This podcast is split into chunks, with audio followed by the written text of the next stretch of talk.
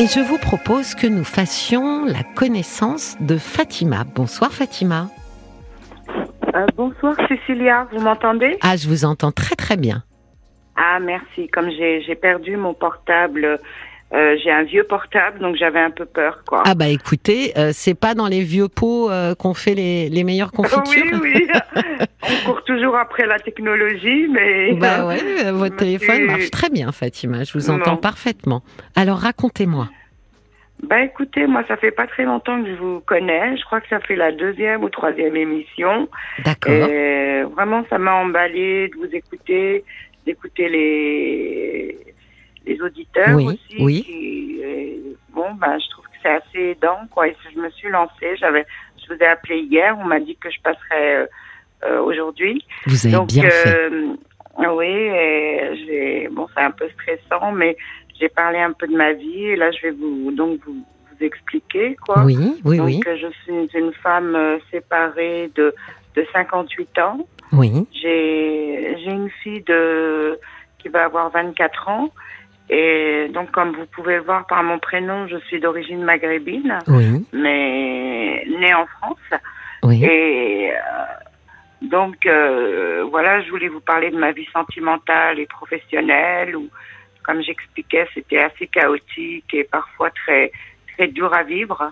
Oui. Euh, bon, comme tous les jeunes, j'ai eu des flirts, des choses comme ça, mais pas des choses sérieuses. Donc, j'ai eu euh, deux hommes, en fait, dans ma vie, avec qui j'ai eu une vie commune Oui. euh, dont le premier avec qui j'ai eu ma fille. Et donc ça a été vraiment catastrophique, quoi. Ah. Et Pourquoi euh, catastrophe Qu'est-ce que vous entendez par catastrophique, Fatima? Bah, en fait, depuis que je me suis séparée du dernier homme, donc euh, pas le père de ma fille, mais le deuxième, Oui, avec qui j'ai eu des, une relation sérieuse. J'ai j'ai eu deux hommes, donc euh, le père de ma fille et un, et un deuxième homme avec qui j'ai tenté euh, de la vie de couple. Et euh, le souci, c'est que euh, le premier, c'était un, il était d'origine, euh, il venait du Maroc et c'était quelqu'un qui avait pas ses papiers oui. et qui se, qui Le père de votre fille, donc. Hein le père de ma fille, oui. Et euh, donc, ce qui s'est passé, c'est que bon, j'ai euh, j'ai mis du temps avant de vraiment me mettre en couple. J'avais vraiment des difficultés à m'engager. Et je pense que c'est dû à, comme vous le disiez aussi hier, euh, à un passé, quoi, à une Oui. enfance. Oui. Et, et donc, euh, ça, voilà, ça m'a ébranlé, ça a ébranlé ma vie sentimentale, ça a ébranlé ma, ma vie professionnelle. Et il y a que maintenant que je commence à, à y voir un peu plus clair, mais ça a été très long. Et euh, ce que je voulais vous dire, c'est que donc il avait pas ses papiers et on s'est mis ensemble. Euh, c'est vrai que tout ce que je retiens de cette relation, c'est que j'ai, grâce à lui, j'ai eu un enfant assez tard, euh, puisque j'avais 34 ans. Oui. Et j'aurais pu ne pas avoir du tout d'enfant, donc c'est ce qui prouve que j'avais un souci, quoi, que j'avais des un problème, quoi, pour construire une famille. Et c'est vrai que quand je l'ai rencontré, j'ai dit enfin je vais faire une famille euh, avec lui, euh, ça va, c'est ce que je voulais et il m'en a vraiment donné envie, mais j'ai Oui, toujours donc, eu un doute. Il a euh, quand même su vous, vous rassurer, Fatima, pour que Oui. vous vous lanciez dans cette aventure avec lui. Tout à fait. Oui. Mais ce que je voulais ajouter, là vous allez voir, vous allez rebondir, c'est-à-dire que euh, en fait, euh, je savais pas si c'était pour les papiers ou pour moi qui voulais qui voulait avoir un enfant, parce qu'à l'époque euh, le mariage ne suffisait pas pour qu'il obtienne ses papiers. C'est en fait, euh, il fallait avoir un enfant avec une femme née en France, donc française. Oui. Comme euh, je l'étais, enfin j'ai la binationalité, mais je suis quand même française. Je suis plus française puisque j'ai pas beaucoup de contact avec mon pays d'origine et j'ai pas eu beaucoup de contact, quoi. Je veux dire, c'est pas, c'est vis-à-vis de mon, de mon passé familial.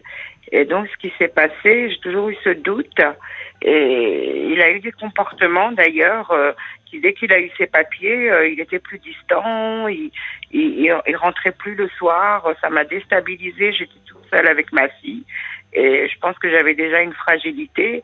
Et, je me suis retrouvée un peu toute seule. Dès qu'il a eu ses papiers, euh, voilà quoi. J'ai au début il me disait que il m'aimait, que c'était pas que pour les papiers, mais après le doute est arrivé. De fil en aiguille, euh, euh, c'est moi qui l'ai quitté. Je l'ai quitté. Et... Ah, vous avez décidé, parce qu'il faut un certain courage quand même, donc euh, vous avez décidé finalement que vous étiez mieux sans lui qu'avec lui. Ouais, j'ai vu un danger parce que, en fait, venant du Maroc, il était fraîchement arrivé depuis deux ans euh, avant qu'il me connaisse euh, du Maroc, et il avait cette mentalité du pays, c'est-à-dire qu'il était d'origine de, de famille musulmane. moi aussi, je veux dire, je suis d'une famille musulmane. Mes parents sont de de l'époque de l'immigration, la première vague d'immigration. Donc, ils étaient aussi musulmans, mais mes parents étaient sous l'influence un peu euh, occidentale, je veux dire, parce que c'était, il y avait l'Algérie qui était déjà, euh, ils ont connu l'Algérie avec la, la, colonisation française, et mes parents ne nous ont jamais imposé euh, euh, la religion, quoi. Oui. Et lui, il voulait que je fasse la prière, le ramadan, et c'était pas du tout ce que je voulais. Oui. C'était mon choix était, j'étais un peu perdue à cette époque, je vous avouerai, mais tout ce que je savais, c'est que je voulais pas qu'il m'impose ça. Je voulais pas de quelqu'un qui qui m'impose oui, parce que lui le ça aurait dû être mon choix. Oui, c'était pas la vie que vous vouliez avoir. Non. Hmm. Et le fait que je pense que les, gens qui sont comme ça, c'est qu'ils sont un peu extrémistes quand ils veulent imposer euh, à leur, religion. C'est personnel, quoi. La religion, c'est hmm. une recherche personnelle. Et bon, ben voilà, je me suis séparée. Ça a été, ça a été difficile parce qu'il n'a pas quitté. C'était mon logement. Il n'a pas, il a pas voulu quitter le logement. Et je voulais avoir ma fille avec moi. J'ai donc euh, pris un autre logement. Ah oui. Ça a été vraiment une période difficile parce que, en plus, dans mon travail, ça n'allait pas bien. J'étais, je commençais à faire de la dépression, je pense, euh, au niveau professionnel. Et plus les, les soucis euh, de sentimentaux et ma fille, quoi, qui était encore en bas âge. Je pense que voilà. Donc et après ça, j'ai j'ai le tort que j'ai eu, c'est que j'ai rencontré quelqu'un d'autre tout de suite après. J'ai pas pu attendre hmm. et ça a été catastrophique parce que je me suis pas rendu compte. J'ai, je crois que j'avais, comme on dit, un voile devant les yeux. Je pensais être amoureuse de cet homme et en fait, euh, j'ai l'erreur que je referai plus, c'est que je l'ai amené chez moi. Et donc après, il était chez moi. C'est-à-dire qu'il est resté chez vous. Il est resté chez moi et moi, je pense que j'étais j'étais perdue. J'ai laissé ma fille euh, euh, chez son père pour être avec cet homme, je pense que j'avais vraiment une carence affective. Oui, et, Puis vous aviez sûrement besoin d'être soutenu parce que c'était quand même deux grands bouleversements dans votre vie, Fatima. Il y avait à la fois le terrain privé avec cette séparation et vous me dites le terrain professionnel qui se passait pas bien. Donc ça nous met en général, quand on a deux territoires comme ça qui sont quasiment attaqués en même temps, ça nous met dans un état de très grande vulnérabilité. Oui, vous avez tout à fait trouvé le mot, c'est ça. J'étais en état de vulnérabilité parce que euh, au tout début, c'est vrai, je me suis retrouvée dans ce, nouvel appartement toute seule avec ma fille mmh. et j'ai pas supporté. J'ai et c'est pour ça que je me suis jetée sur cet homme tout de ben suite que j'ai rencontré à l'occasion d'une sortie euh, avec des copines, une cousine. Et je crois que je me. Voilà, quoi, j'étais aveugle. Et une fois qu'il a été ici, et j'ai vu qu'il avait tout un tas d'addictions, quoi. L'alcool, la cigarette, le cannabis qu'il prenait depuis des années. Hmm. Tout ça, j'ai, j'ai, j'ai, je me, je me suis je me, j'ai sauté à corps perdu, quoi. Et après, j'ai réalisé et, et j'arrivais plus à me sortir de ça parce que comme vous disiez, j'étais en grande vulnérabilité. Oui. Et, et je pense que la chance que j'ai eue, c'est que donc j'ai perdu la garde de ma fille à cette époque-là. C'est parce que finalement euh, votre euh, votre ex-conjoint a joué sur le fait que vous étiez avec un homme instable? Euh, je crois qu'il se rendait pas compte, il le connaissait pas, mais il a vu que moi, oui. j'étais instable. Il me le disait souvent et il essayait pas de m'aider. Il n'y arrivait pas, je pense. il était déjà parti pour refaire sa vie. Il a rencontré une autre femme très vite, très rapidement. Et donc, euh, j'étais dans cette fragilité, donc, et, et j'ai perdu la garde de ma fille. je me suis dit qu'est-ce que je fais? Je je perds la garde de ma fille, mais j'ai pas réalisé tout de suite. Ça a duré au moins euh, trois ans à peu près. Donc où j'avais perdu la garde de ma fille, qui en plus euh, elle était scolarisée avec moi euh, dans, ici dans cet appartement. Oui. Et je l'ai un peu, je l'ai beaucoup déstabilisée, je pense. Ensuite, elle est retournée chez son père parce que j'étais avec cet homme. Donc, euh, changement de, d'école, parce que c'était pas la même ville. Oui. Euh, elle, elle n'avait que. Voilà, au moment de la séparation, elle avait 5 ans, 5-6 ans. Et ça a duré comme ça jusqu'au collège. Et après, euh, donc j'ai fini par me, me séparer de cet homme. Mais pour vous dire, il, la situation qui était difficile, c'est qu'il voulait pas partir de, la, de mon appartement. Donc j'ai dû lui laisser mon appartement. J'ai réussi à, à, trouver un accord, c'est-à-dire comme j'étais en précarité au niveau professionnel, euh, qui me verse un loyer euh, moyen en fait. Euh, et moi j'étais retournée chez ma mère. Je savais, j'avais aucun endroit pour aller. J'avais perdu mon emploi. J'étais au chômage parce que je ne sais pas comment j'ai fait. J'ai pu négocier un licenciement parce que ça faisait très longtemps que j'étais dans ce dans ce poste. Et donc j'étais au chômage chez ma mère. Et où ça se passait pas bien parce que ma mère était c'est une personne âgée qui avait besoin de beaucoup de soins et d'aide. Et moi il fallait que je retrouve du travail pour euh, parce qu'en fait euh, je vais déjà expliquer à un psychologue mais on dirait qu'ils comprennent pas très bien. Ils ont j'ai pas su me faire comprendre.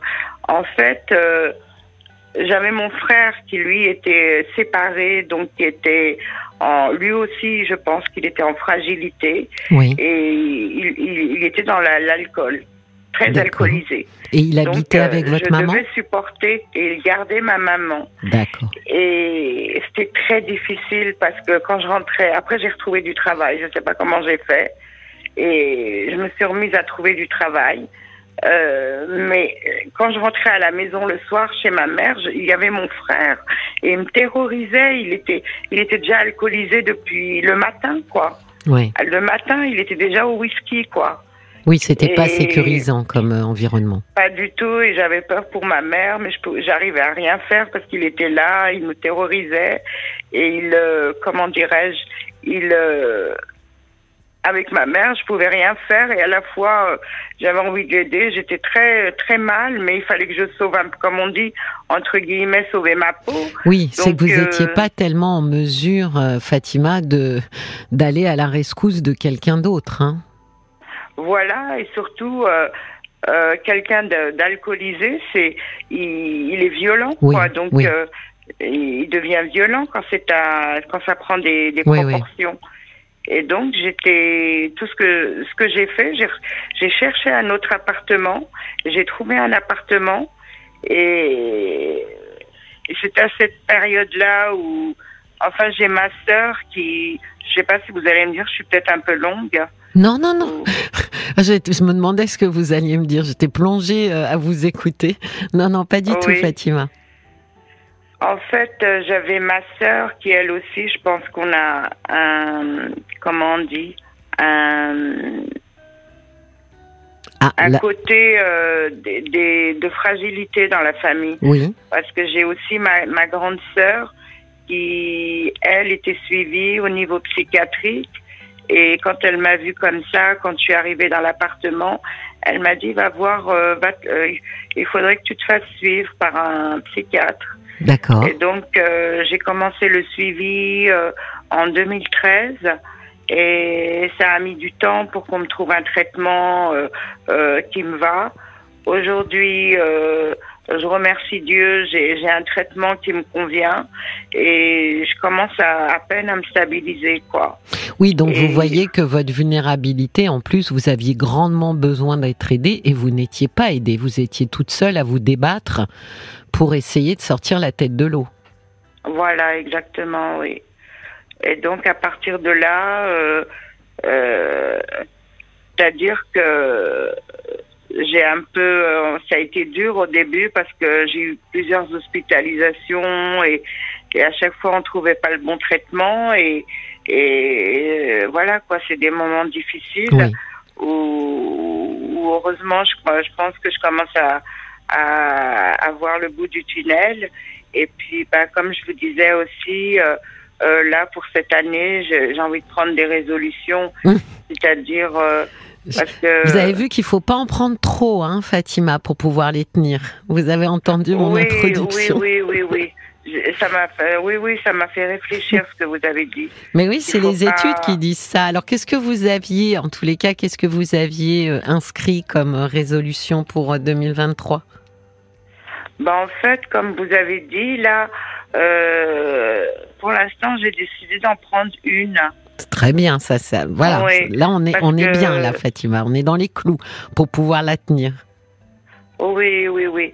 D'en prendre une, parce que je me suis rendu compte que dans, durant toute cette période, je me suis beaucoup isolée. Oui. À cause de ce qui, de ce que j'ai vécu. Oui. Et donc, euh, à refuser d'aller vers les autres, avoir peur d'aller vers l'extérieur, ça m'arrivait de rester coucher toute la journée, à, à, pas sortir dehors pendant des jours et des jours, et, et donc euh, à, à ruminer quoi, du ruminer, ruminer dans ma tête et avoir peur de l'extérieur.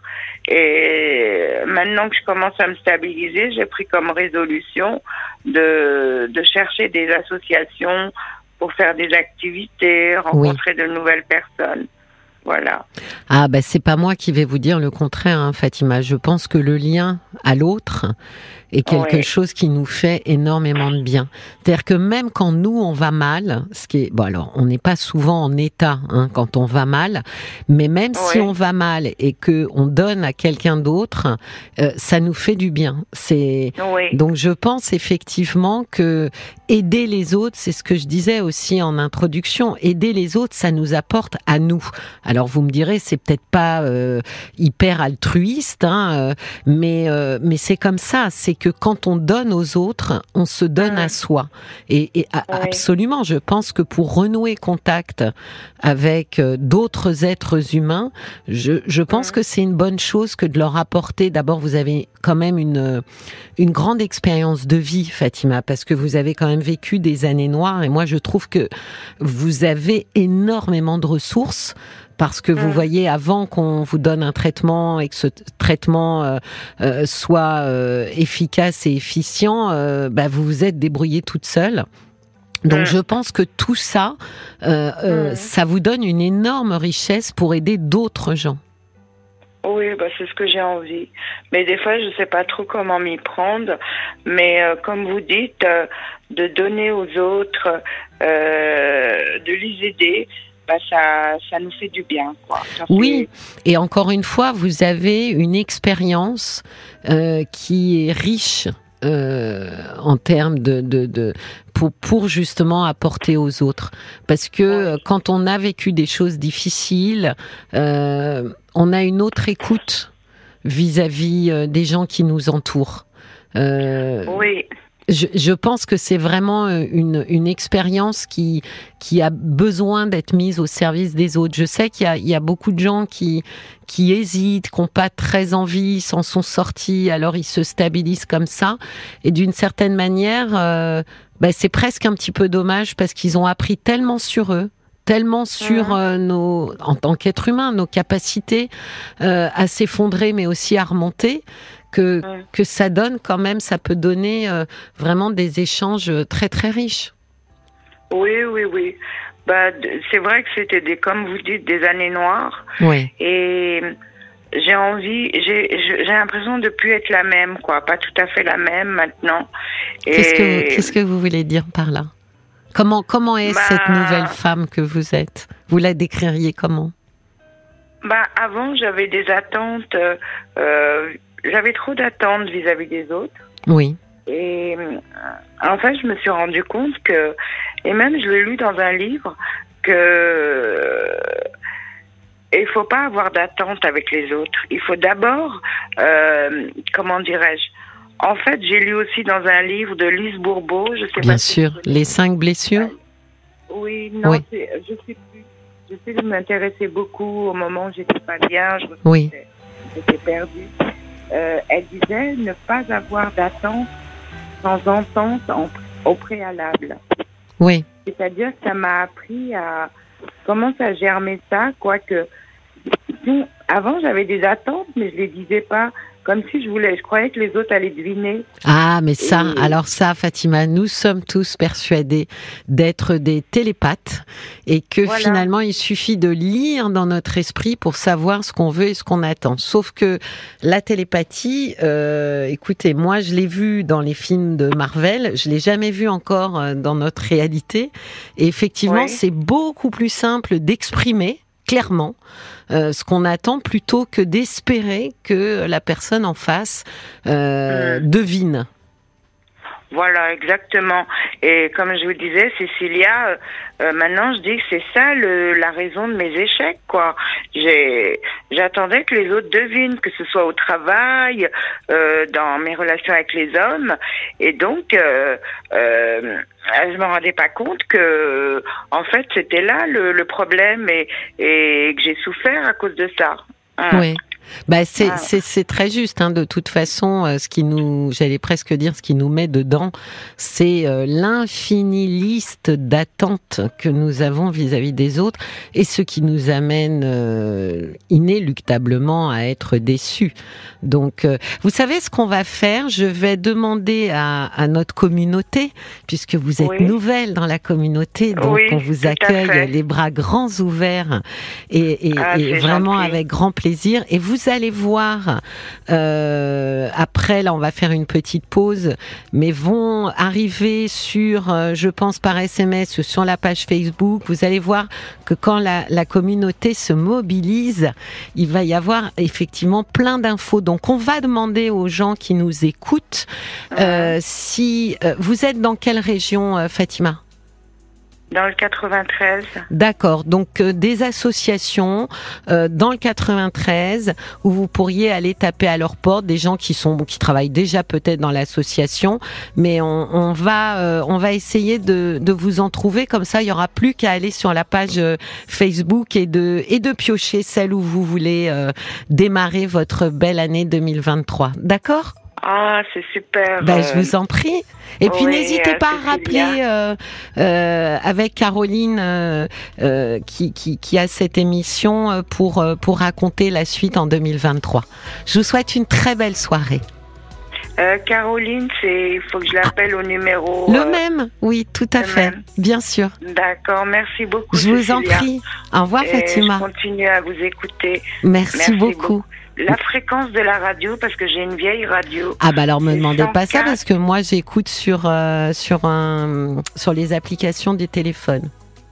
Je crois que c'est 104.3. Voilà, Paul m'a dit. Très belle ah nuit, Fatima. en plus. Merci Cécilia. je vous en prie. Au revoir Fatima. Merci, bonne soirée. Merci beaucoup. Merci.